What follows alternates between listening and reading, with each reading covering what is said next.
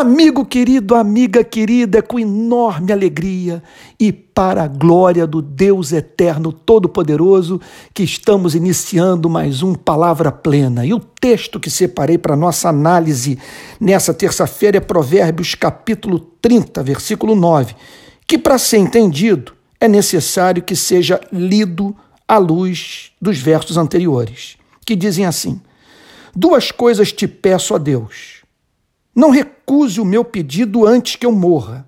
Aí vai a primeira petição. Afasta de mim a falsidade e a mentira. Não me deis nem a pobreza nem a riqueza. Dá-me o pão que me for necessário. E aí o verso 9. Preste atenção, para não acontecer que, estando eu farto, te negue e diga: Quem é o Senhor?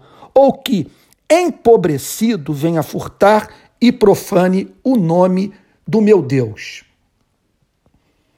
Acredito que você já tenha ouvido essa frase: todo bandido é bandido porque quer. Estou certo que você também já ouviu o seu oposto. A falta de oportunidade de vida é a causa exclusiva da criminalidade. Em geral, essa discussão tem a ver com a antropologia de quem fala. Se o conceito sobre o ser humano é pessimista, por exemplo, o homem é mau, Toda responsabilidade pela conduta criminosa é posta sobre os ombros de quem cometeu o crime, eliminando a culpa coletiva. Se o ponto de vista sobre a natureza humana é otimista, o homem é bom, toda a carga de responsabilidade é posta sobre os ombros da sociedade, eliminando assim a responsabilidade do indivíduo. Não conheço uma só pessoa que tenha mostrado consistência intelectual ao escolher um lado desse debate. Se relativiza em todos os casos a responsabilidade do indivíduo, o faz sempre às expensas de causas que lhe são caras. Elimina a culpa do bandido morador de favela, por exemplo, mas quer a morte do religioso conservador e sente náusea ao saber que uma criança foi vítima de pedofilia.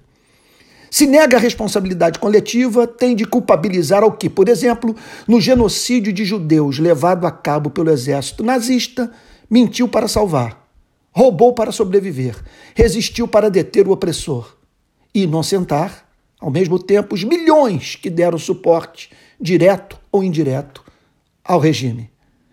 Precisamos afirmar ambas as verdades a fim de elaborarmos planos de segurança pública que não sejam românticos, mas sim capazes de apresentar propostas simétricas, que tratam não apenas dos sintomas, mas também das causas da patologia social.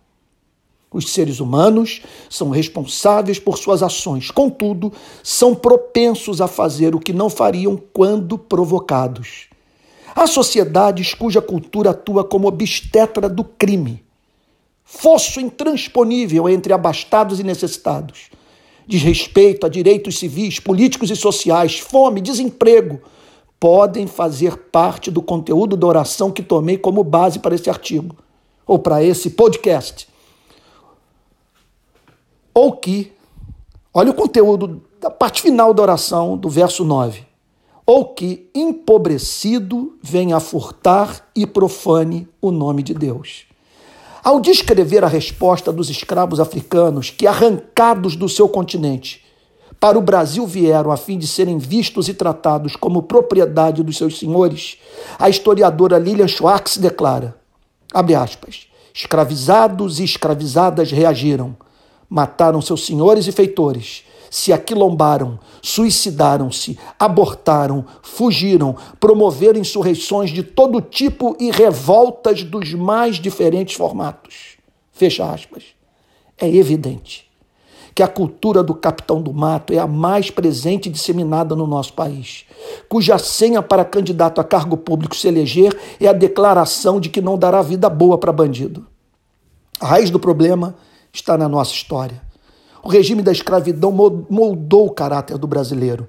Somos povo que convive há séculos com o paternalismo, o abuso de autoridade, a desigualdade, a violência, a estratificação social, a exploração da mão de obra da classe trabalhadora, o patrimonialismo. Entendo profundamente, peço que você preste atenção nisso, a indignação de milhões que não suportam mais conviver com tamanha violência. Num ponto, todos estamos de acordo. Algo precisa ser feito a fim de que esse banho de sangue cesse.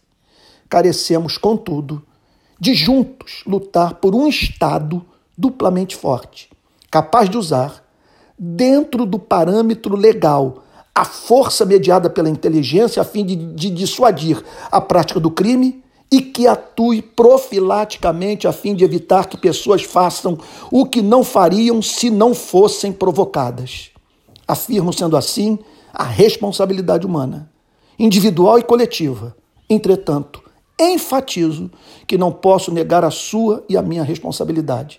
Estamos há centenas de anos usando os mesmos métodos, baseados na força bruta, sem pensarmos nas razões pelas quais somos um país tão violento.